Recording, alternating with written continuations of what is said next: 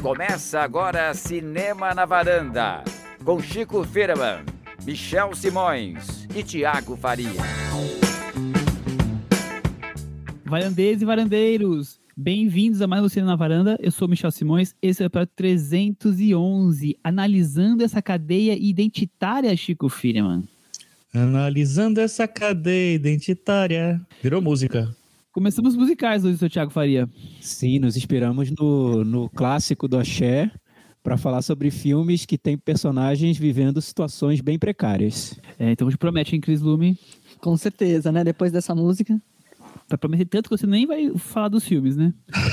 Veja só. A gente só vai cantar, a gente só vai cantar e, e refletir sobre o Axé. Só sobre isso hoje.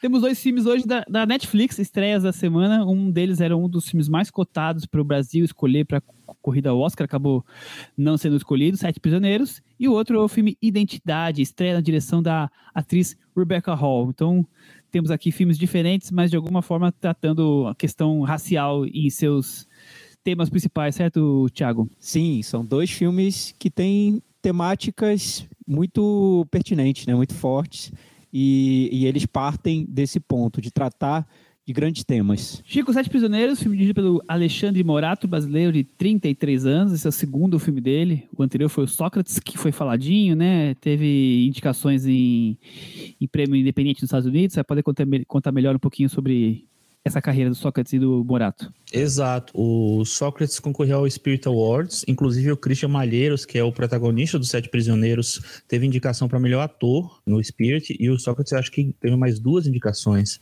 E isso meio que jogou o nome do Alexandre Morato no, na boca do povo nos Estados Unidos.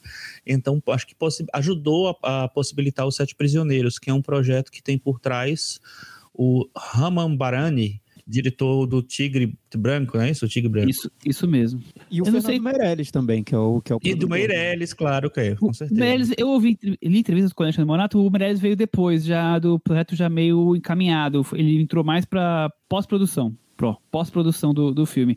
É, então a, a, concepção do filme já estava feita, já estava filmado, mas sim, tem, tem da, da O2 do Meirelles e do esqueci o nome do diretor que você acabou de comentar. Do, Rama Barani. Rama Barani, do Tigre Branco. O interessante é que o Alexandre Morato ele tem dupla nacionalidade, ele também tem a história americana. Isso deve facilitar o trânsito dele lá, não sei qual a, essa relação lá. Você assistiu Sócrates, Thiago? Assisti sim. É legal, Michel. né?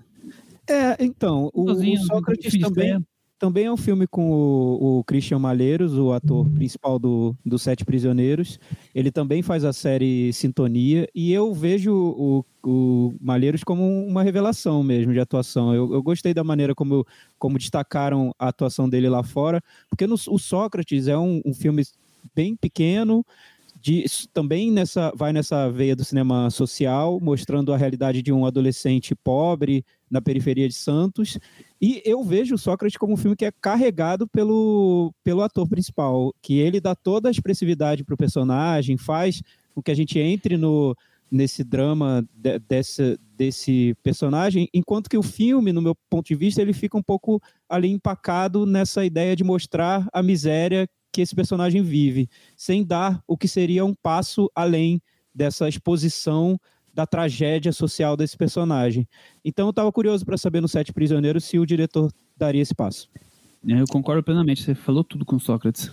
Eu também concordo. E o Sócrates, por sinal, está disponível no Telecine Play, no Google Play, no Look, no iTunes, então dá para assistir, para dar, dar uma comparada. Mas eu também concordo. Eu acho que é um, filme que tá muito, que é muito mais relevante por causa da, da atuação do Christian Malheiros, que é ótimo, mas acho que nas questões que ele tenta abordar, ele não sei se ele chega, é, consegue ser tão profundo assim. Vamos ver então se ele vai conseguir dessa vez. Vamos para a sinopse. Matheus, Christian Malheiros, jovem de 18 anos, vive no interior de São Paulo e aceita um emprego na capital para ajudar no sustento da família. Só que o emprego não era bem assim, com carteira assinada e todos os benefícios, né, seu Thiago Faria? Sim, então, o filme ele parte desse tema que é muito forte e, e muito tratado na imprensa, no, no jornalismo, que é o da exploração do trabalho, beirando o que seria o, uma escravidão moderna, né? Acho que esse seria, essa seria uma expressão usada hoje, de pessoas que trabalham sem nenhuma condição, nenhum direito, exploradas, muitas vezes trancadas no, no ambiente de trabalho e, enfim, feitas de refém pelo, pelos patrões. São, são vários casos retratados na imprensa, né? Eu, eu li. É o, que... é o, famoso condições análogas à escravidão. Exatamente. É. Eu li na, em, em, entrevistas com, com o diretor, muitos perguntam se o filme teria sido inspirado num caso real. E ele diz: não, não é um caso específico real. Ele viu várias situações parecidas, relatos de situações parecidas, viu matérias na imprensa e o roteiro do filme nasce dessa do tema e não de um caso específico em si. E desse tema ele desenvolve a trama. É, Chico Firman, trabalho escravo ou análogo à escravidão em São Paulo 2021, será que existe mesmo? Certeza que existe, né? Como o Tiago falou, todo dia tá saindo uma, uma matéria aí. Ele focou em brasileiros, assim, vindos do interior, mas também tem muitos estrangeiros, né?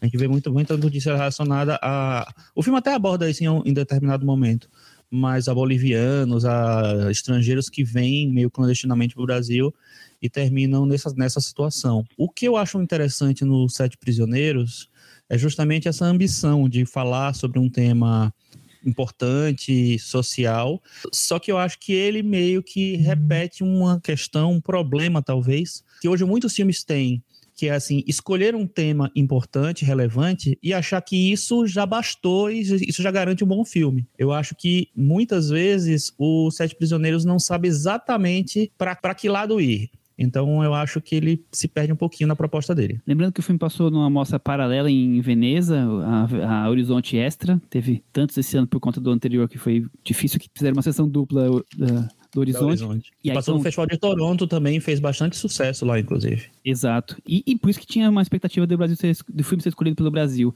Eu uhum. acho muito uhum. interessante, bom, filme de tema social a gente está acostumado a ver ator de direito, né? Mas é, um, um tema tão grave e uh, não tínhamos não é muito comum encontrar filmes, né? Podia até ter, talvez, documentários, mas assim, um filme de ficção, com essa expressão, com com Netflix por trás, quer dizer, vai passar pelo mundo inteiro, né, com um ator brasileiro conhecido. Então, eu achei muito importante essa sacada e trazer esse tema à tona. Nós vamos aqui discutir se o filme é, é, se resolve bem no seu tema, mas assim, trazer ele à tona, eu acho que é vital pro, pro cinema e para representação desse, desse gravíssimo ainda comportamento que me lembra o período feudal, quando eu estudava na história, e, e essa coisa do, da pessoa ir trabalhar no lugar e ter dívida e trabalhar para pagar essa dívida e não conseguir sair dela e viver quase num, numa prisão, ou no caso aqui, uma prisão mesmo, né? Eu acho tão, tão revoltante e não ter tanta discussão sobre isso, né? A gente vive é, é, ao lado desse, dessas situações, claro que não sabe, mas assim, tá tão perto da gente, a gente nem imagina, né, Tiago? É, o filme, esse tema da, da exploração do trabalho, eu concordo com você, Michel. É um, é um tema muito importante hoje, do, que, que, é, que a gente vive, vê matérias sendo feitas, várias reportagens. Só que geralmente o que acontece é que esse tema aparece com vários meios tons, né? Tem várias sutilezas. Então eu, eu imagino que hoje uma situação comum no, numa cidade como São Paulo seria da exploração do trabalho disfarçada de algo regular, entendeu? Então é a pessoa que tem lá o, o direito, entre aspas, tem a, a, o contrato assinado também, pode fazer, tem uma certa liberdade, mas na verdade está sendo explorada pelo, pelo patrão em condições que são análogas à escravidão. No caso do, do Sete Prisioneiros, para mostrar essa questão, o diretor vai para um extremo, né? Você tem uma trama que é um, um garoto de 18 anos, que é o, o Christian Malheiros, que vive na, no campo, e ele é levado com uma promessa de um emprego na cidade, e quando chega nesse lugar de trabalho, que é um ferro velho, ele já encontra um patrão que é um carrasco, interpretado pelo Rodrigo Santoro, que pega esse personagem e os outros que também estão sendo levados para trabalhar, joga dentro de uma cela, que é o lugar onde eles moram, né? Tem até, ele é até trancado por grades, e os pedidos que eles já fazem por algumas garantias de trabalho, contrato, é, sei, sei lá, alimentação, tudo é negado e acabou. Eles já viraram prisioneiros. O filme leva essa questão para um extremo que com certeza existe, esse, a, essa questão, o filme é verossímil? É, porque no Brasil tudo existe. Se você fizer um filme sobre a, o, a questão mais terrível social, vai ter no Brasil, é verossímil. Só que a opção narrativa dentro da ficção que o filme quer construir é levar para o caso mais, mais absurdo, né? Trancaram esses personagens numa cela. E agora? O que, que eles vão fazer? É quase um filme de refém mesmo, né? De, de um, quase um thriller de refém. Sete é, prisioneiros. É, exato. É, é, é uma maneira interessante, sim, de abordar o tema. Eu sinto falta do tema abordado com os meios tons, que eu acredito que esses sim são bem comuns na nossa, na nossa sociedade, no Brasil e em São Paulo. É, eu acho que às vezes falta um desenvolvimento para lançar algumas questões. Então, por exemplo, às vezes fica muito verbal essa coisa dos direitos logo no começo do filme, que é para a gente não precisar pensar nisso, se já está jogado ah, não vai dar a carteira de trabalho para os caras, entendeu? É, eu acho que às vezes as, as decisões narrativas são muito sim, simples, muito simplórias. Então, e porque o foco do diretor é, depois de um certo tempo, humanizar justamente o vilão do filme. Então, eu acho que tem uma, uma falta de, de desenvolvimento inicial que precisaria da situação, tal, porque o filme se propõe a ser um filme, aquele filme de retrato que você chega, você descobre qual é a situação, só que aí quando o cara começa a falar, ele já vai dando todo o serviço, entendeu? Então, não sei, eu acho que tem um, um conflito aí na maneira como se filma e, o, e com a maneira como o roteiro é, atropela algumas coisas, eu acho. É, acho que tem uma, uma tentativa de ser prático na maneira Exato. de jogar o tema no filme, né? Vamos jogar logo nos primeiros cinco minutos, você já vai entender sobre o que o filme é, né? Não tem nada muito sutil na maneira como, como esse tema vai ser levado para a trama. Até porque, o, como, como disse o Chico, o roteiro tem outras intenções no, no, na parte final da, da trama, né? Ele quer fazer outra coisa também. Ele quer, na relação do personagem do Santoro com o do Christian Malheiros, ele quer mostrar também uma, uma, uma virada que vai vir depois na trama.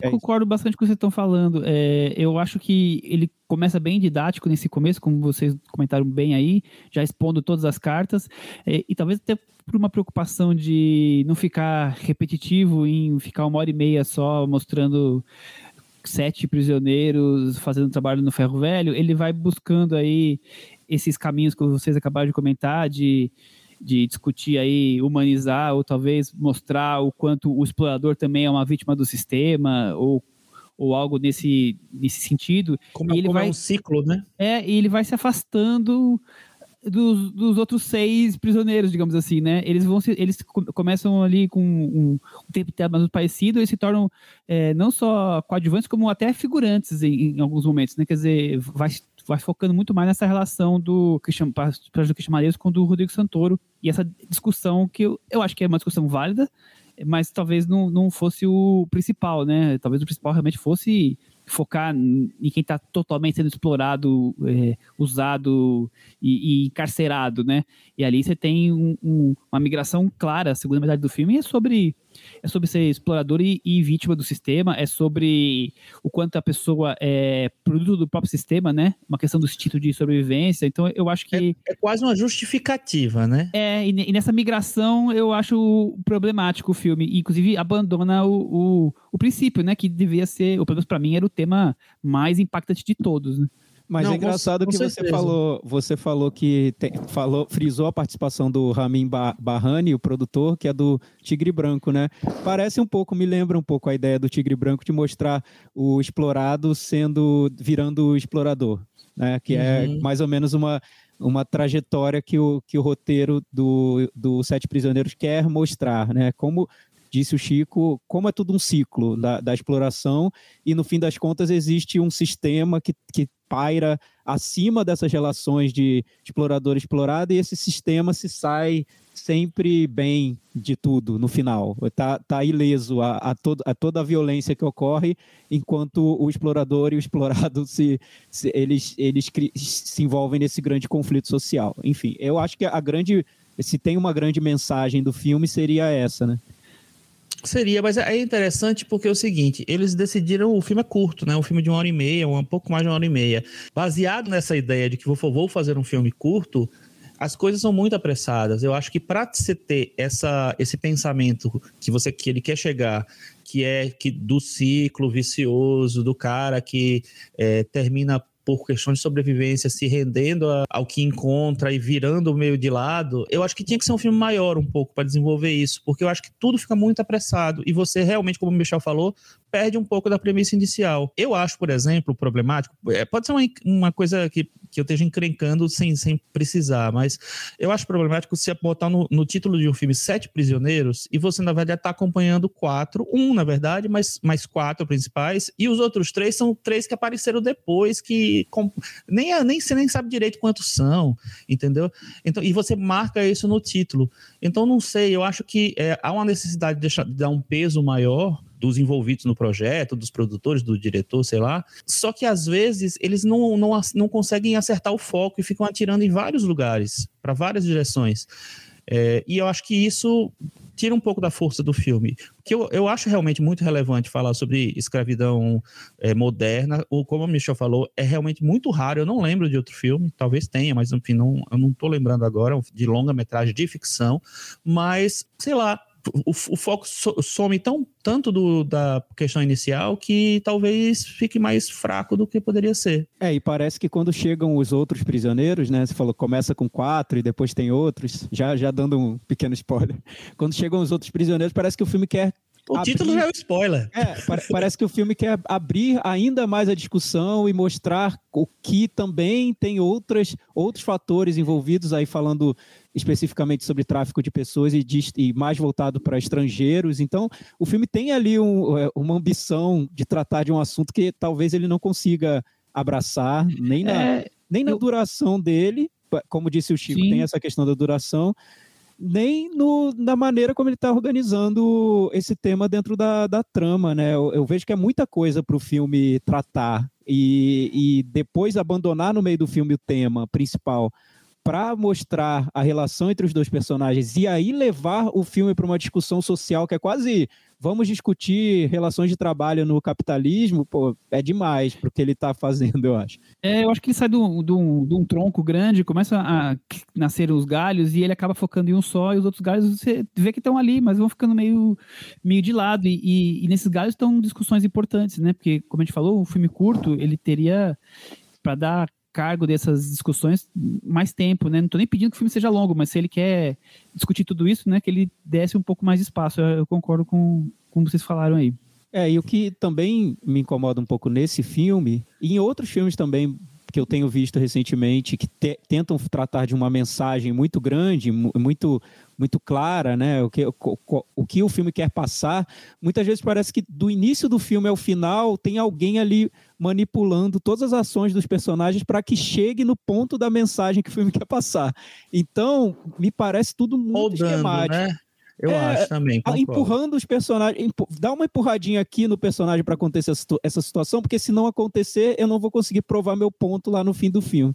E não é só esse. É, e, e eu vi vários outros recentes que, para mim, sofrem desse problema, inclusive outros que a gente vai falar em breve, que dentro da proposta do filme que é narrativa, né, de um cinema de ficção narrativo, linear, não é um filme que quer ser experimental, quer ser abstrato, não. Ele quer que a gente acredite naquelas relações, naquela história. Eu sinto que essa, essa mão pesada para passar a mensagem no final atrapalha nesse caso. Parece que está é, impedindo até essa humanização que o filme quer dos personagens. Porque humanizar personagem é tornar a situação muito complexa, não é fazer com que o personagem siga o roteirozinho que você definiu para ele seguir.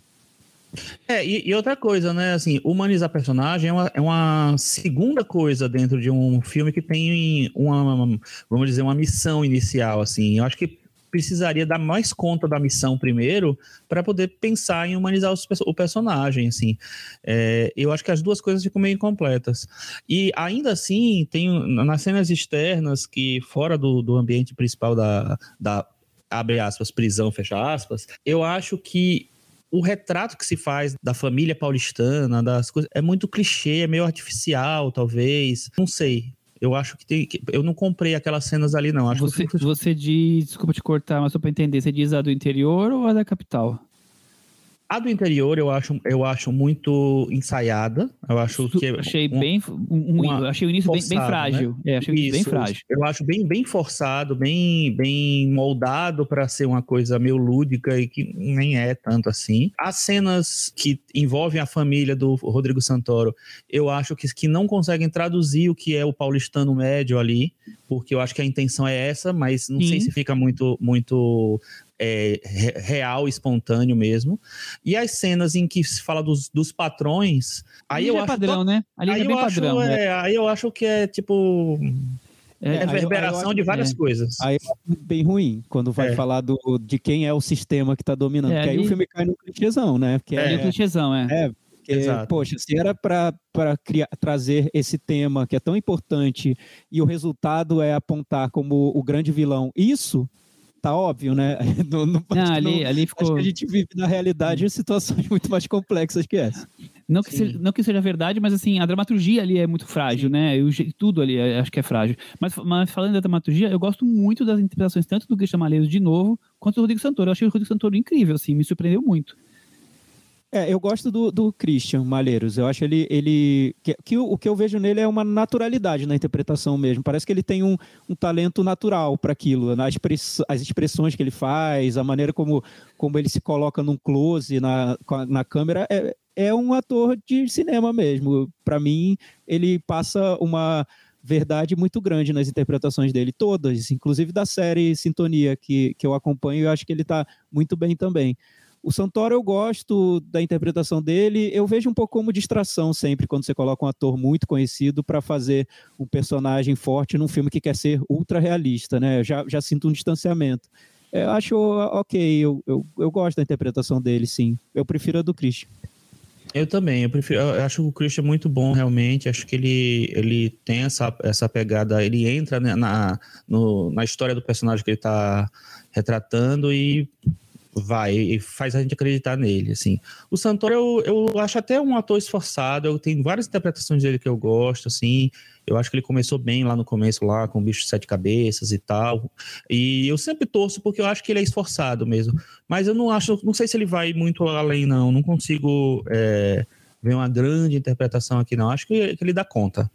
E sobre o, a parte dos aspectos mais técnicos do filme, cinematográficos, então, eu, eu vi de novo, como eu vi no Sócrates, um diretor que está muito mais é, envolvido com os temas que ele quer Sim. mostrar, com a realidade social, com essa tal denúncia que ele quer fazer, e muito pouco interessado em cinema, né? Em, em, nos aspectos cinematográficos mesmo. Eu não vejo uma cena bem construída no filme, ou com, com uma intenção de ser uma cena forte, que vai, vai marcar dentro da trama. Para mim é tudo prático mesmo, é um cinema que só quer, só quer transmitir uma, um problema social e ponto, acabou. Um cinema bem vejo... narrativo, né? Contando a história só. E né? eu nem eu vejo muito por cinema, não sei. Isso me, me desestimula um pouco quando eu tô vendo o filme dele. É, sabe o que é que me passou a ideia, Thiago? É, é, eu fiquei lembrando, eu, eu, vi esse filme no cinema, né? Pouco antes dele estrear na Netflix, e aí eu vi, logo depois da mostra. Ele passou numa sessão da mostra também. E eu achei assim, primeiro que eu achei a cópia meio ruim, assim. Eu não sei se isso faz parte da, deve do ser projeto. Cópia, né? Deve ser, deve ser o projetor, não né? Sei, é, é, projetor. Não, não sei, é, não sei. Só pode eu, ser o projetor, cópia do novíssima, né? Não, mas eu acho que a, a, a, questão de. Sei lá, não sei. Eu, eu achei fraco mesmo. Mas o que eu ia falar é o seguinte: eu acho que, ao contrário, por exemplo, do, do filme do Ramin Barani, que eu não gosto, mas ele tem uma intenção de, de né, de fazer uma fotografia mais bonita, uma montagem mais característica desse cinema mais é, que dá muitas informações para você e tal. Esse filme eu vejo ele fazer tentar fazer só esse retrato assim, mas cinematograficamente mesmo eu não acho que ele vai para canto nenhum.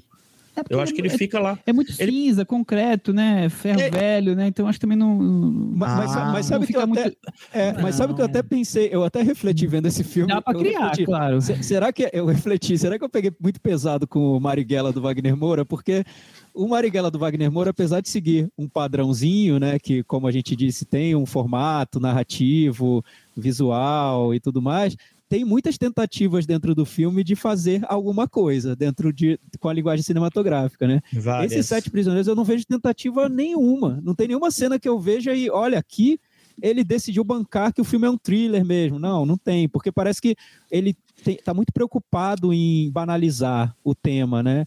Então, tudo bem, está preocupado em banalizar o tema, mas tem algo de cinema social que talvez remeta alguma coisa do Ken Loach? Não, não tem. Não tem nada, entendeu? Você parece que ele não. Para evitar, ser, talvez para evitar críticas de que ele estivesse transformando o tema em alguma coisa superficial, é, explora, explorando o tema, ele acabou não fazendo nada. Isso, isso eu acho uma decepção. Não tem uma cena do filme que eu consiga tirar e dizer, poxa, aqui, olha essa cena que legal, como ele construiu. Pô, não, não deu tem, a impressão que era, um, que era, um, especial de TV, sabe? Sim, um, uma grande reportagem de TV. Realmente não conseguia encontrar nada que. V vamos pro Metavaranda, então? Vamos. Acho que foi por aí mesmo. Eu vou dar nota 5, Chico, e você? Vou dar 4,5. E Thiago? Eu vou dar 4,5 também. Com essas notas, Sete Prisioneiros ficou com 47 no Metavaranda e caiu da varanda. Não teve jeito, Cris. Vamos. Cris, você voltou, Cris. A gente tava com saudade. Né? A, a, participação, primeira participação foi o som da queda na varanda. Gostei. A, a Cris cada vez mais minimalista no, no podcast. Identidade, vamos falar de filme estreia da Rebecca Hall, outro filme, como já falei, do Netflix. O Chico já vai contar se ele tem chance pro Oscar ou não, falando que a Rebecca Hall é uma, é uma atriz conhecida aí, a estreia dela inglesa, tem 39 anos. Ele tem chances para a premiação, Tico? Olha, Michel, ele tem algumas possibilidades, mas assim, eu não vejo ele muito forte, na verdade, assim, não. Eu acho que agora que ele estreou na Netflix, a gente vai ter muito mais certezas, assim. A, ele é mais cotado para melhor atriz coadjuvante, a Ruth Nega, que já tem uma indicação para o Oscar, então... Hum isso fortalece um pouco. E ele é um roteiro adaptado, né? Ele é de um livro, então é, também está levemente cotado para roteiro adaptado. Mas vamos ver o que é que acontece agora, né? Que, agora, que o filme estreou e está sendo visto por um público maior, pelos acadêmicos, né? Que não acompanham nada, agora eles estão, vão ter a chance de assistir.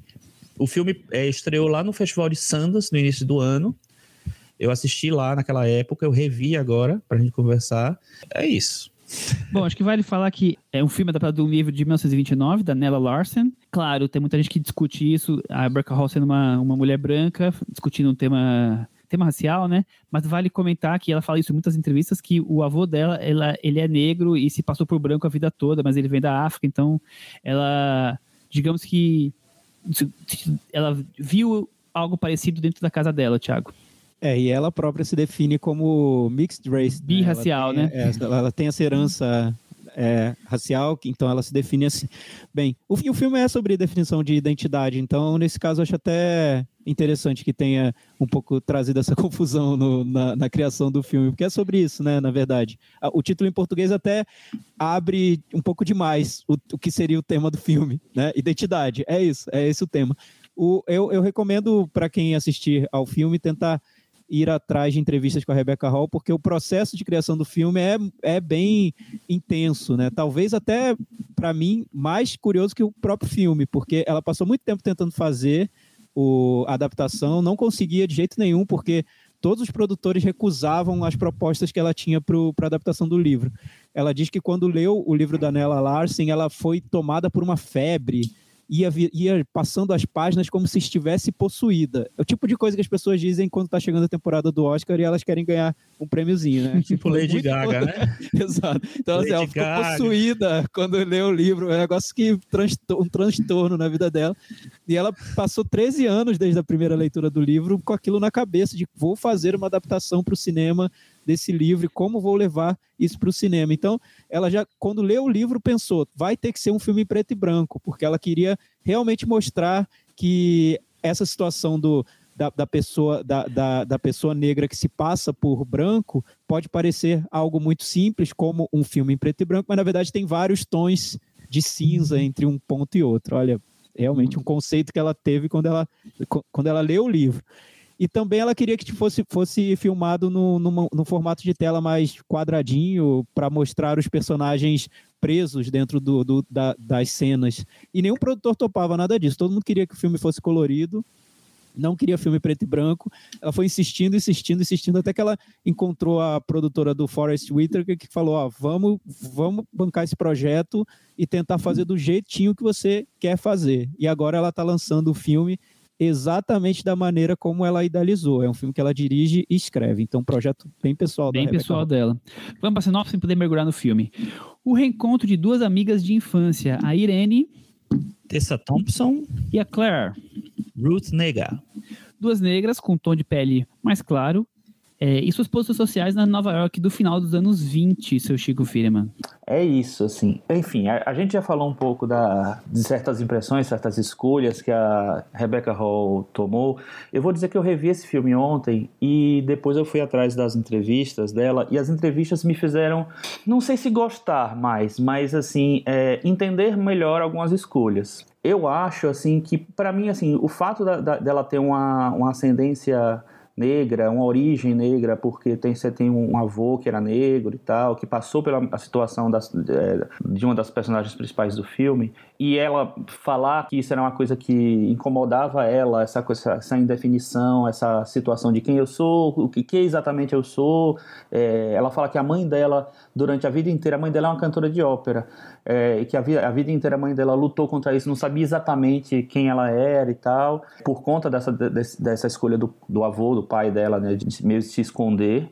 Então eu, eu achei interessante esse, esse ponto de partida.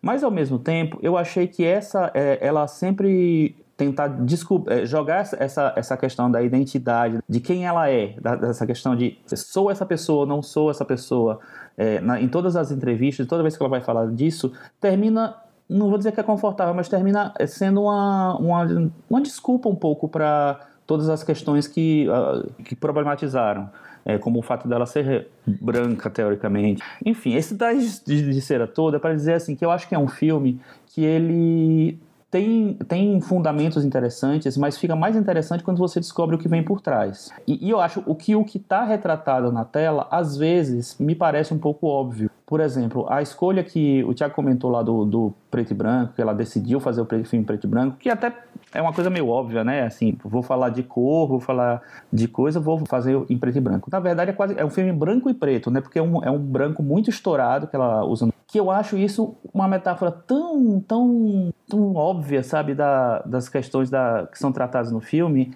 que me tira um pouco da atenção da trama. Eu acho que você tem duas atrizes muito boas, Tessa Thompson e Ruth Negro são ótimas atrizes, mas eu não sei se o filme consegue realmente romper essa barreira e traduzir essa confusão que existe na cabeça, principalmente da Ruth Negra, de, é, de quem ela é. E refletir a própria reflexão, refletir a própria reflexão. Muito bom, muito bom, hein? Agora você mandou bem.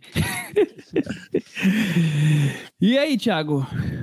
É, eu tendo a concordar com o Chico. Eu sempre acho estranho quando eu leio uma entrevista sobre o filme e eu entendo, ah, tá, então era aqui Por que você queria ter, ter chegado, que bom, entendi, tá, nossa, agora sim, peguei, captei, captei a mensagem, né, do, do que seria o filme. Porque eu, quando vi o filme, sem saber muito bem de onde ele tinha vi, vindo, eu já entendi como um filme bem controlado, tudo no filme é controlado, então a fotografia tá bem definida o que ela quer com o filme, é aquele preto e branco com branco estourado. ela está tratando de uma questão racial, de pessoas negras que se fazem passar por brancas para resolver algum, algum problema dentro de uma estrutura de, da sociedade. No caso, a, a mulher que se passa por branca, ela se passa por branca porque o marido dela é ultra racista, então ela precisa é, lidar com essa situação. E o marido parece que você nunca entende exatamente se ele está embarcando naquilo ou se ele está se fazendo, é, fazendo passar por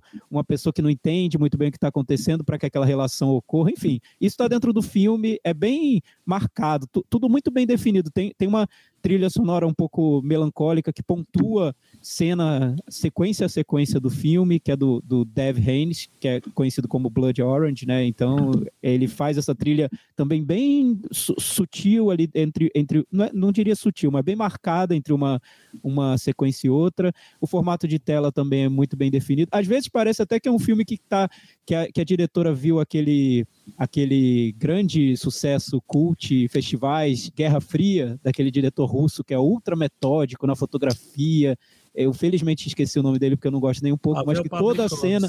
Mas é polonês. Então, assim, to, polonês. Então, assim, viu como, como, como é minha, minha relação com esse diretor, né? Mas que cada cena parece que ele desenhou para ficar ultra rebuscado e lindo no, no desenho. Então, aquele, aquele cuidado formal que me parece beirar o preciosismo que você lima todo sentido para ficar só com a imagem bonita na tela, né? Então, me pareceu um filme tão marcadinho que perdeu para mim o que seria esse sentido do, da emoção de estar sofrendo uma febre enquanto você faz um, um, um lê um livro e faz um filme. Esse, esse, lado mais emotivo, mais explosivo, mais essa torrente de emoção, eu não vi no filme. Eu vi um filme bem controlado, bem sob controle do que ela queria passar talvez o problema tenha sido um projeto tão burilado, né, que ela levou tanto tempo para desenvolver, para fazer, para chegar ao ponto ideal, deve ter sido reescrito muito no, no, roteiro, até chegar num ponto que eu vejo como um filme sob controle, mas que falta esse lado mais emotivo que talvez ela tenha tentado passar. Eu acho que a Rebeca tenta imprimir tanta delicadeza em tudo que às vezes o filme está mais preocupado em filmar os detalhes, os, os rostos desses enquadramentos um pouco usuais, que o tema racial vai perdendo parte do. Vai, vai se tornando quase como um combustível, sabe? O, o, que faz o filme seguir, mas que a Rebeca vai deixando de lado para se preocupar em, pegar um close aqui, pegar uma cena ali. Outra coisa que. Isso provavelmente deve ser por conta do livro, claro, eu não li, mas o foco é, principal é o personagem da, da Tessa, né? Então a Tessa é casada com um negro que uhum. vive sua vida ali dentro do, de uma comunidade negra, é, e aí esse reencontro com o personagem da Ruth Negra tem esses novos conflitos, digamos assim. E a personagem mais conflitante é a da, da Ruth Negra, né? Por, por ser casada com um preconceituoso, por um branco, por, por viver uma vida aí de exclusão, é, de exclusão não, de, de, de, se esconder, né? É esconder a sua própria raça, né? Fingir que é branca para uma sociedade inteira. Então, ali que ela, ao encontrar essa amiga aí e compartilhar um pouco dessa vida social da amiga, que ela começa a deixar de estar aprisionada é, nessa questão. Ela consegue viver uma parte do dia dela é, liberada de ser quem ela é. Então eu acho que ela é a personagem mais interessante. Mas claro, nós estamos falando de um filme que está sobre a ótica dessa amiga que está recebendo essa mulher que casou com um preconceituoso e finge que é branca. Então, eu acho que talvez o, o, grande conflito mais legal tivesse na outra personagem. E aqui nós estamos fazendo, fazendo um filme que só observa isso tudo. E observa, claro, criticando aqui, mas apoiando ali, tendo um pouco de complacência, mas também achando, é, desacordando. Então, eu, eu acho que o filme, a Rebeca até por ser estreia e tudo mais, está mais preocupada e, e, parte do filme ela, ela acaba abdicando do tema para poder é, se preocupar com o que a gente reclamou do outro filme que não tem, né? Com questões de fotografia, de enquadramento, de beleza estética e essa coisa misturada com a trilha sonora. Eu acho que tá tudo ali muito bem preocupado em existir, talvez até demais, mas ali é, é muito forte.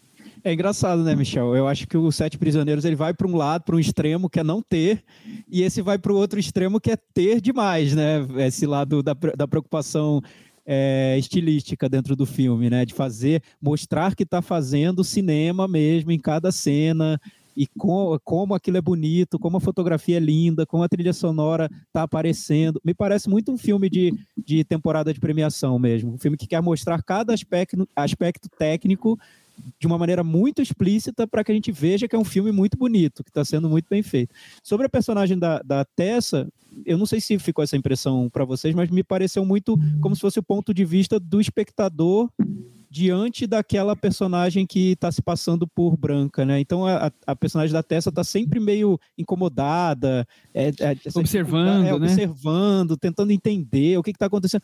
Que, sinceramente, transpondo isso para o contexto dos, anos 20, o filme se passa nos anos 20 e o livro é dessa época também. E, e, e, o que eu li é que nessa época era comum isso acontecer, não comum que todo mundo fazia, mas era comum ter casos de, de pessoas negras que se passavam por brancas para serem aceitas dentro de, de, de contextos sociais específicos, né? Fico me perguntando, será que no contexto dessa época a personagem da Tessa ia se sentir daquele jeito, ou, ou talvez seria uma maneira de atualizar essa questão, de trazer o tema para os dias de hoje e, e, mostrar como a gente hoje se sentiria, porque hoje a gente vive num momento contrário, de afirmação racial, né? Você se afirma como negro e não se passa por, por branco. Então, me pareceu também um, uma maneira de deslocar o tema do livro para os dias de hoje não tão tão, tão complexa, me pareceu um pouco forçado e fácil. E esse tema principal da identidade que a diretora quer realmente trazer, sobre a questão do questionar quem você é, o que você é, e tirar isso de, de uma discussão racial para uma discussão maior, aí, sinceramente, eu acho que o filme não consegue. Eu não consegui chegar lá nessa discussão dentro do, do filme. Me parece um filme muito mais concentrado nessa trama principal e nessa questão principal. É, e, e, só, só completando esse raciocínio, eu acho o seguinte: assim, para mim não é um problema que, o, que a, a questão da, de se passar. É, é, o título é muito legal, o título em inglês, porque se passar mesmo, né? É fingir que você é. Para mim não é um problema que ela seja uma, que ela seja uma, uma personagem coadjuvante no filme, que o olhar seja da outra o, o, o, que eu achei que me, incomoda um pouco é que nas entrevistas a Rebecca Hall diz que ela tenta é, contrapor as duas coisas. Uma que está se passando e porque ela, se, ela, ela, ela tá é, fica incômoda também porque ela está presa naquela situação, naquele fingimento. E a outra que percebe também que está presa. Eu não achei, não achei que ela está presa em nada. Ela é super bem casada, tem dois filhos que ela gosta, que ela ama e tal, não sei o que lá. Tá numa, numa situação que eu não vejo um grande incômodo, assim, pra, é, que possa contrapor as duas coisas. Eu acho que ela está simplesmente observando realmente a, a, a, questão da outra lá. Então, eu acho que às vezes é, se tenta se explicar demais as intenções, isso atropela um pouco o que você consegue, assim. E, e quanto à questão técnica, técnica, é, obviamente, concordo com vocês, eu acho que tem toda essa preocupação com a questão técnica, mas essa comparação que o Thiago fez com o Guerra Fria, que também é um filme que não me anima muito, assim, eu acho ok, mas não me anima muito, assim, o Guerra Fria eu acho que era muito bem executado tecnicamente. O Passing eu não acho. Eu acho que ele, ele mira em várias coisas, só que para mim nada funciona direito, assim. Principalmente a fotografia. A fotografia me incomoda muito. Eu acho que essa coisa de tentar traduzir muito literalmente a sua ideia com a fotografia, poxa, se fosse uma cena, fosse um, um momento, um, sei lá, não sei, acho que o filme inteiro naquela pegada, para mim, me, me, é meio óbvio demais. Ela pegou o conceito e, e foi, né? É, Ela pegou a ideia inicial não me e incomoda, não. Inteiro. Mas não me incomoda, não. Eu acho que, por exemplo, curioso é ter uma personagem como a Tessa, que tá o tempo todo incomodada por descobrir que a Ruth Nega finge ser branca, ao mesmo tempo que o filme começa com as duas se encontrando numa casa de chá, bem requintada, ambas passando por ser por brancas, né? Eu acho que aí tem um tema que talvez o filme não explorasse tanto. É, é, mas, e, mas, mas eu não sei se esse problema do... É, eu não sei se a peça estava se passando, eu acho tava... que ela estava mais é, tentando não ser notada do que se passando, entendeu? Para mim ficou claro, pelo menos na minha leitura, que é, é, as, as, duas frequentavam aquele local para fingir que, que eram brancas e roupas e chapéus e tudo mais num local que é, não era naquela época é, comum ou até talvez aceito Posso estar enganado, mas assim, eu tive essa leitura, que ela estava é, ali... É, mas, mas eu, eu, eu, eu, vi também isso, viu, Michel? É porque se você levar esse filme para os anos 20, como eram as questões raciais nos anos 20, né? Acho que era muito mais comum você ter essa situação da, da pessoa que tem que, que é negra, tem, tem origens negras, mas a cor de pele um pouco mais clara e tenta se passar por branco para ter para não sofrer todo o racismo da, da sociedade. Isso eu, isso eu acho que era muito mais comum. O que, por isso eu fiquei muito surpreso com a reação da personagem da, da Tessa no filme. Parecia que ela não estava entendendo por que, que a amiga se colocou naquela posição, quando, na verdade, naquele contexto, não, não sei se seria tão difícil entender, né? E a própria personagem no início do filme, como você disse, Michel, também se colocou nessa posição. Enfim, não sei. Mas tudo bem. Também não me incomodou muito. Eu entendi qual era a proposta do filme. É isso, vamos pro elenco ou pro Metavarana já? Vocês querem falar dela? Eu acho as duas muito boas. Eu gosto muito da, das duas, principalmente a Ruth Nega, sempre. É, é, eu, eu, no geral, eu gosto mais da Tessa Thompson, mas a, a, desse filme a Ruth Nega tem, tem um papel que, inclusive, permite que ela é, cresça na interpretação, né? Eu acho ela muito boa no filme também. Acho as duas boas, mas a Ruth Nega, para mim, é a melhor. E você vê chances, Chico, na, nas premiações para as duas? Então, é, a Tessa Thompson não está muito cotada, não. Eu acho que depende muito dos contextos que vão surgir agora, a partir das premiações do, de críticos, etc.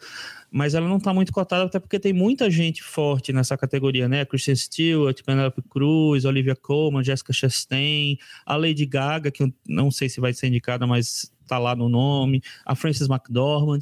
Então, a Tessa Thompson tem que abrir espaço nessa categoria. Na atriz coadjuvante, você tem alguns nomes fortes, mas não não tão não são nomes não, tão fortes assim, nem nos filmes, nem enquanto nome mesmo.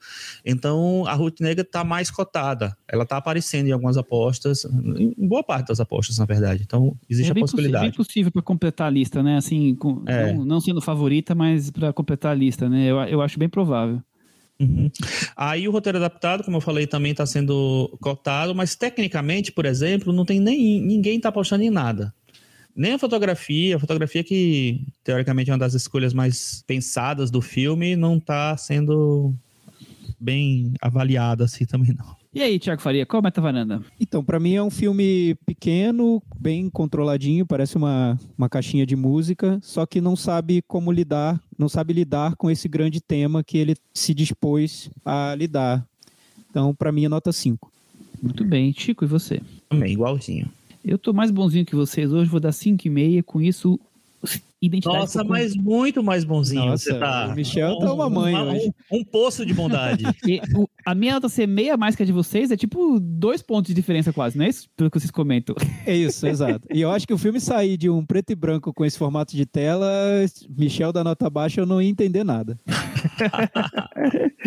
Identidade ficou com 52 do Metavaranda e tá pendurado, pé sim pendurado, Cris Lume. Vamos então agora para o momento Belas Artes à la carte, o nosso parceiro de streaming focado em cinema alternativo. Tem lá grandes filmes no cardápio deles, de filmes cultos, clássicos. Toda semana vocês já estão acostumados a ouvir uma das nossas indicações. Lembrando que quem assinou ainda custa R$ 9,90. Você pode fazer seu cadastro e na palavra e no código profissional Valenda Mês, usar a palavra tudo junto, a palavra Valenda Mês, e você vai ter um desconto de 50%. Tiago Faria, qual é o filme recomendado da semana e por que assisti-lo? O filme da semana é sobre um país muito exótico. Tropical. País tropical. exótico, delirante, esquisito demais e muito distante do nosso, né, Chico? Qual é o filme da semana? Olha, o filme é uma distopia. Tem a ver com o Brasil, né? Isso. É uma ficção científica, né? É uma comédia de humor negro. É, é Brasil, né? Brasil, o filme. Foi filmado hoje. É foi filmado aqui hoje, é isso. É Inclusive, mesmo. o nome dele é Brasil. É, é um filme do Terry Gilliam, de 1985 que foi, fez bastante sucesso quando ele foi lançado, virou um culto meio instantâneo. É uma comédia de, distópica, ficção científica mesmo. E tem um elenco super, super famoso, né? Tem o Robert De Niro, Jonathan Price, é, Bob Hoskins, Ian Holm, tem um monte de atores famosos. E tem o humor negro característico dos filmes do Terry Gilliam e da galera que veio do Monty Python. É, é um, um filme que a gente, olhando nos dias de hoje, assim, dá para fazer muitos paralelos. É, é muito interessante, assim, porque é um filme muito exagerado, mas que você vê muito refletido também hoje em dia nas coisas que a gente encontra, né, Michel? Começa por um burocrata e um erro administrativo, né? E vira o que vira esse filme, né? Um filme completamente maluco, uma crítica ao consumismo e a tantos outros é, pontos que, fam, que fazem parte do alicerce social da nossa sociedade hoje, né, Thiago? Sim, e acho que foi um dos pontos principais desse cinema, é, ao mesmo tempo alegórico, de, de, delírios do Terry Gilliam, que acabou virando uma grife porque esse filme fez sucesso e ele próprio tentou repetir em, em filmes que vieram depois, sem tanto sucesso também, e acho que até criando um cacuete do cinema dele, né, que ele foi repetindo sempre. Mas Brasil eu vejo como o, o momento em que ele definiu o que seria esse estilo dele com, com mais força, no, no meu ponto de vista.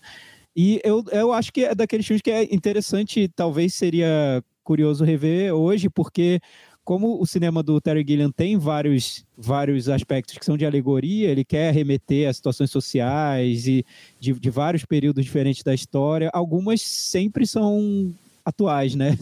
Sempre acabam simbolizando alguma coisa do, do momento que a gente está vivendo. Então, e como era um filme muito de, de, de, algo quase carnavalesco, com certeza tem muito a ver com o Brasil de hoje. É, e, e, fora isso, é um filme que influenciou muito esteticamente muita coisa que veio depois, né? É um filme que tem uma direção de arte assim exagerada, né? E ele tem um, ele tem lançou algumas premissas que você vê hoje em dia desenvolvidas por vários cineastas de vários lugares do mundo. E é uma sátira, sátira política, né? Assim, muito muito forte assim. Então, eu acho que tem mil motivos para assistir Brasil Filme. Recomendadíssimo, então, corram lá para assistir Brasil o Filme. Puxadinho da varanda. Tiago Faria, você tem algum tema? Ah, então, eu vou, vou trazer um filme que eu não sei se, se vocês estavam pensando em trazer pro, pro Puxadinho, e se vocês estiverem aí, vocês podem colaborar comigo, mas foi uma indicação do Chico, que eu não conhecia esse filme. O diretor eu já conhecia, que é o Alonso Ruiz Palácios. O filme se chama Um Filme de Policiais e tá na Netflix. Então é um desses filmes que, que vão contra aquela ideia de que tudo na Netflix é padronizado, porque esse é, foge bastante do, dos padrões de um filme que a gente encontra normalmente na, na Netflix. E o diretor é mexicano, o filme se, se passa no México, é o diretor daquele filme Museu, não é, isso, gente? Eu acho que aí. vocês gostam bastante. Enfim, o eu filme. É, eu, eu não, não diria que é um filme que, deu, que tenha dado certo. Eu terminei de ver o filme pensando, pô, será que, que realmente funcionou? Que realmente ele quis fazer muito mais do que ele conseguia fazer com esse tema? É um filme sobre policiais no México, resumindo. Mas é, eu acho que é interessante ver o filme para quem está buscando experiências de narrativa que vão muito além do, do do convencional, porque esse filme tenta misturar tudo. É um filme que começa como um documentário, quer dizer, começa com uma reconstituição de, de, uma, de um depoimento de um policial. Depois ele se desdobra num documentário sobre aqueles policiais, num documentário sobre a equipe de filmagem, dos atores que interpretaram aqueles policiais, até virar um grande labirinto dentro dele próprio, falando sobre esse tema que é a polícia no México eu acho que para tudo que ele tentou e para tudo que para todos os caminhos que ele tentou seguir, eu esperava um filme um pouco mais profundo sobre esse tema, discussões menos menos superficiais. Acabou que para mim as discussões em si ficaram na superfície. Só que tudo que ele experimenta com o filme é interessante acompanhar e talvez no final da, da, do, do filme você vai ficar até com, com uma certa vertigem, assim, o que aconteceu, para onde fui, o que, que significa isso que eu vi. Bem, uma experiência que eu acho que não deu tão certo, mas que é instigante, que está na Netflix, é fácil assistir. Eu gosto porque eu acho que ele é inovador é, no estilo mesmo, mais do, até por causa do tema. Talvez eu, eu canse do, da metade final, mas mesmo assim eu acho ele tão inovador em tudo que você acabou de comentar aí no, no seu parte final do seu comentário que, que eu acho que vale a pena assistir sim. Um filme que é interessante, que estreou na Netflix também, que é o Vingança e Castigo, The Harder They Fall, do James Samuel, que é um. basicamente é um western é, estrelado por, só por personagens negros, né? Você tem alguns personagens brancos, mas totalmente coadjuvantes, figurantes quase. É, e você tem um elenco de várias estrelas negras, né? Jonathan Majors, Idris Elba, Regina King, Delroy Lindo, um monte, Lakeith Stanfield, tem vários é, nomes fortes do, do cinema atual, é, nomes da comunidade negra, assim. E eu acho que, assim, ele me, me ele começou mais interessante do que terminou para mim. Eu acho que é um filme que ele tem começa com uma proposta de linguagem, de ser uma coisa mais ágil, de ser uma coisa mais sarcástica, mais curiosa. Eu acho que depois ele vai ficando meio padrão, mas eu achei tão legal assim a ideia de fazer um faroeste negro, que é uma coisa que já foi feita assim algumas vezes, é, nos anos 70 principalmente, os filmes mais independentes tal, mas trazer isso para um, um, projeto maior da Netflix, né, com um elenco com várias estrelas do momento, Zazie Beetz também está no filme, é, eu acho que me deu uma, uma, uma foi, me achei, achei, empolgante assim, é, ver que hoje em dia você tem a possibilidade de fazer um projeto grande nesse com essas intenções. Então acho que vale a pena quem, quem não viu ainda assistir o Vingança e Castigo, porque é um filme bem, bem diferente do que a gente é, encontra por aí. Chico, tem mais algum tema? Acho que faltou um filme importante, né? Faltou, faltou o Bob Cuspe. Nós não gostamos de gente que estreou nos cinemas. É, o filme passou na Mostra de Cinema de São Paulo. É um filme de estreia do César Cabral, uma animação que ela se vende como, como é, uma animação sobre o personagem Bob Cuspe, mas a gente assistindo ao filme, você descobre que é uma animação sobre o criador do Bob Cuspe, o Angeli. E é, é, eu achei muito interessante como o filme é, passa desse retrato, desse, dessa, uh, dessa enfim, desse filme de elogio ao, ao personagem para um filme sobre a crise de um criador. Então você tem um, um o Angeli, acho que abre muito o coração, assim, para falar muito sobre as angústias dele, as fragilidades dele, é, as dúvidas dele enquanto é, criador. E isso me tocou muito. O Angeli, inclusive, interpreta ele mesmo no filme, né? Porque é uma, é uma animação, mas a voz é dele. É, você tem o, o Mili Cortaz, o Paulo Miklos, o André Bujan ali na, no elenco. Tem uma participação da Laerte, que é muito interessante também. É, e a animação em si do filme é muito bonita. Eu acho um filme super bem feito. É, a animação do Fábio e a Magi. Eu acho que vale muito a pena assistir esse filme, não só pelo trabalho de um filme brasileiro, uma animação brasileira importante, mas pelo próprio Angelique, que acho que é um cara que dispensa é, recomendações, porque ele é muito, muito legal mesmo e tem uma obra sensacional. E é legal essa mistura, né? Animação, documentário. Eu acho que tem tudo a ver com o trabalho do, do Angeli. Quer dizer, eu gosto quando um, um filme é uma cinebiografia de alguma maneira e consegue transportar a persona, sabe? O, o, quem é o personagem. Aqui, em vez de só contando histórias, ele também tem essa, essa colagem é, meio frenética, não no ritmo, mas assim, nessa coisa de vai para um lado, vai para outro, tem depoimento, vai para animação, tem depoimento de outras pessoas. Eu acho interessante como essa colagem com, completa forma uma coisa que combina com o, o trabalho do Angeli. E, e, e, deixa o, o, dar um gosto diferente pro filme, né? Não é só, não é só aquela coisa básica, aquela animação básica, aquele documentário básico, né? Eu acho que amplia mais o filme. O é. César Cabral é o diretor do curta Dossier Rebordosa, é, por sinal, a Rebordosa, que é, a, a, acho talvez a personagem mais conhecida do Angeli, faz uma ponta nesse filme também. Então, assim, acho recomendadíssimo, acho que vale muito a pena ver, um dos filmes mais, brasileiros mais interessantes desse ano. É uma coisa maravilhosa isso também, né, Chico? Que a gente conhece a Rebordosa também, e ela é tão é. icônica é... quanto o personagem. Exatamente. Muito bem, eu não trouxe nada essa semana, então vamos pro grande finale. Cantinho do ouvinte. Com o Thiago Faria. Cantinho do ouvinte, espaço dos comentários dos nossos varandeiros. Semana passada falamos sobre Marighella e Eternos. Quais foram as notas do Meta Varanda dos ouvintes, Michel? Eu vou pegar as notas e depois eu vou pedir para Cris fazer um comentário que ela quer falar aqui hoje, que ela está aqui guardando uma história maravilhosa. O Marighella teve 58 pelos nossos ouvintes, nota um pouquinho abaixo da nota que foi que, que a nossa que foi 63. E o Eternos, que a gente nem deu nota, na verdade, mas que é um filme importante, a gente trouxe para os ouvintes comentarem, deu 51. Então não foi recebido ali com meio pendurado, Chris Lume. Que coisa, não?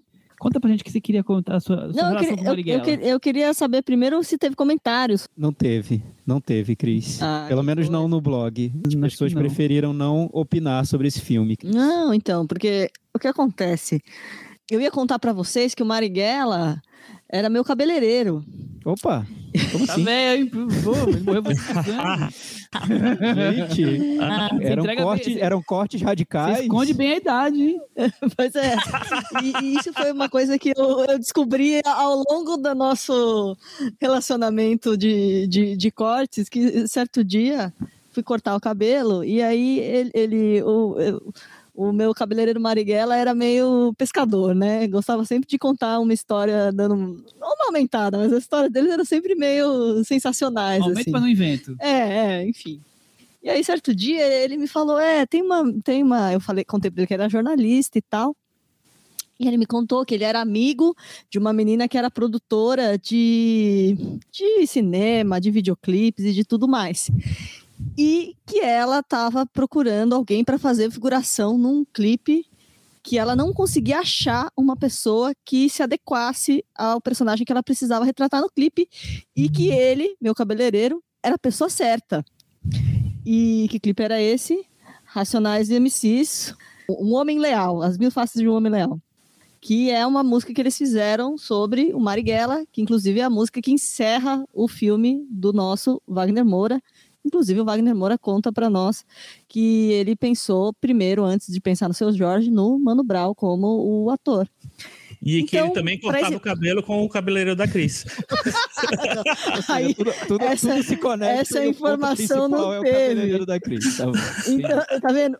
Mas, eh, posto isso, ela convidou o meu cabeleireiro para ser o Marighella nesse clipe. Se vocês forem atrás do clipe do Racionais MCs, vocês vão encontrar lá o, o meu cabeleireiro, o Leandro, que faz o Marighella no clipe do Racionais MCs.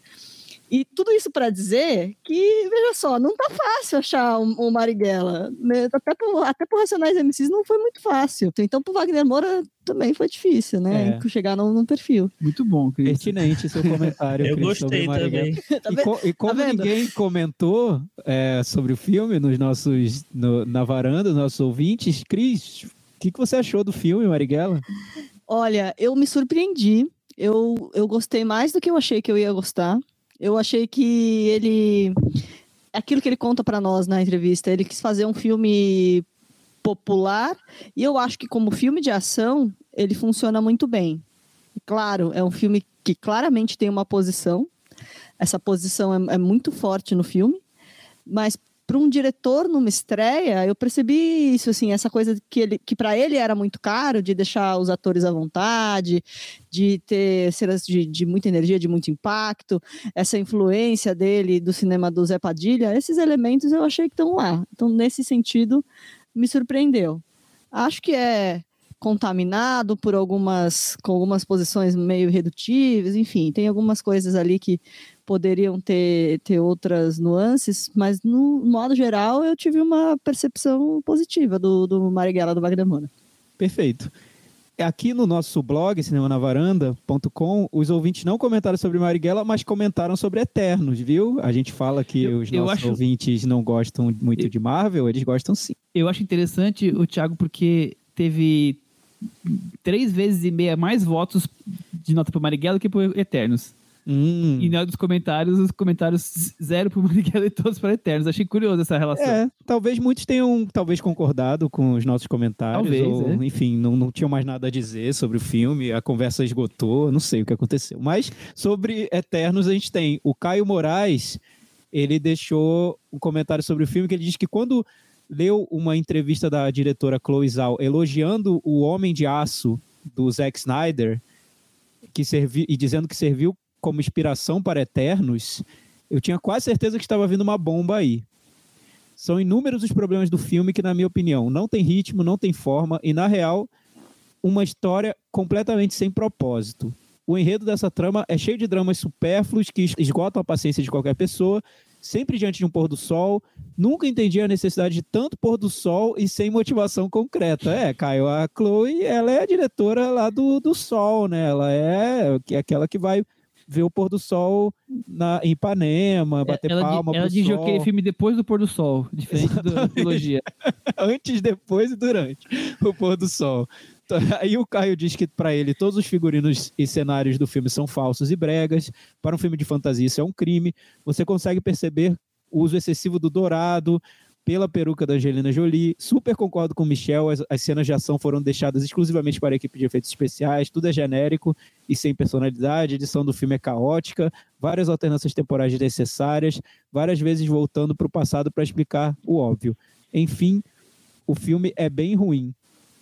Mas eu faço uma análise sobre a escolha da diretora para o projeto. A Chloe Zhao sempre trabalhou com poucos personagens em seus filmes. O ritmo de suas narrativas são são, é cumulativo, todo o desenvolvimento é sempre pensado no micro. Aí, basicamente, de uma hora para outra, a Marvel chama uma diretora que sempre foi minimalista no seu jeito de filmar para fazer um filme de múltiplo, em múltiplos continentes, com atores de diversos países, para desenvolver vários heróis e fazer uma trama de de tensão e distensão, de ação quase que contínua. No final, tudo é mal trabalhado, principalmente os atores. Esperar que a Chloe Zhao faça um grande filme de ação pela trajetória da carreira dele é o mesmo que esperar que Christopher Nolan faça uma grande comédia romântica. Alguns diretores não combinam com certas histórias, e tá tudo bem. Eu achei legal ele ter terminado com e tá tudo bem, um comentário que é praticamente destrói... Tem nada tá tudo bem, né? Nada tá, tá nada, tá bem. nada bem. nada bem com o filme da, da Chloe Zhao, de acordo com, com ele. Bem, eu como ainda não vi o Eternos, não sou capaz de opinar, mas o que, o, que vocês acharam? Eu só tenho um comentário sobre o, o que o Caio falou. Estou ansiosamente esperando o filme com Mega Ryan e Tom Hanks e por Christopher Nolan.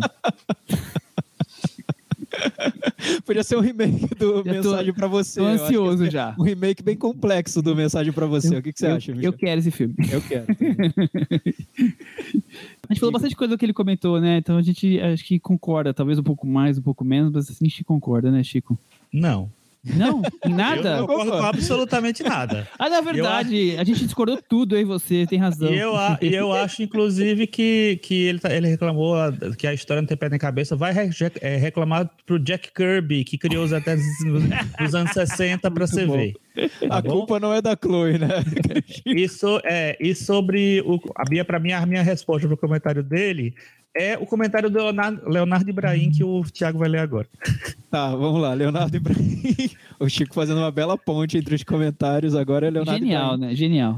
Acho que em Eternos a Marvel deu um giro conceitual em seus filmes. Se antes os personagens discutiam quem sou eu, com Eternos a gente vai pro qual o meu papel no mundo, um pouco na linha do que a DC se propôs a fazer. E isso nem tem a ver com a qualidade do filme ou mesmo com o gênero, é mais uma questão de propósito mesmo. Me parece interessante. As pessoas envelhecem, o público amadurece e as relações com o mundo se transformam. Espero mais desse tipo de abordagem no futuro, sair feliz da sala de cinema. Olha, interessante Você, análise. Eu, eu Você concorda, só... né, Chico? Concordo com tudo, menos com a frase o público amadurece porque fica claro que nem todo mundo.